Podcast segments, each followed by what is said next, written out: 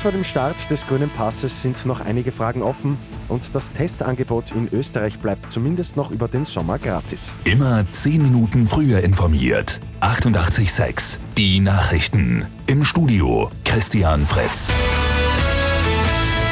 Am Freitag soll der grüne Pass in Österreich starten, aber auch ein paar Tage vor der Einführung ist noch nicht alles ganz klar. Wer eine Erkrankung bereits hinter sich hat, gilt als testbefreit, so viel steht fest.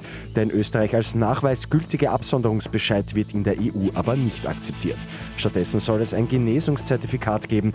Dieses soll ab Juni für alle Genesenen automatisch erstellt werden, entweder als PDF oder als QR-Code. Die Zertifikate können frühestens elf Tage nach einer Infektion erstellt werden und sollen dann sechs Monate lang gültig sein. Die Corona-Tests werden in Österreich weiterhin gratis bleiben, zumindest bis über den Sommer, sagt Gesundheitsminister Wolfgang Mückstein am Abend im Zentrum. Der Gesundheitsminister hat sich auch für Luftfilter in den Schulen ausgesprochen. Das muss aber noch mit dem zuständigen Bildungsminister Heinz Fassmann abgesprochen werden. Unerwartet fuhr es aus für Dominik Thiem beim Tennis Grand Slam in Paris.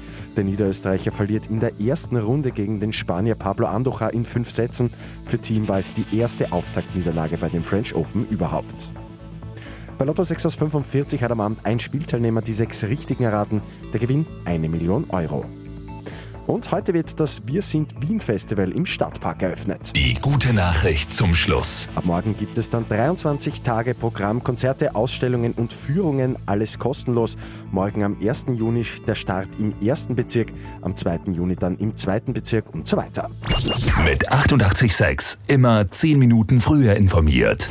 Weitere Infos jetzt auf Radio 886 AT.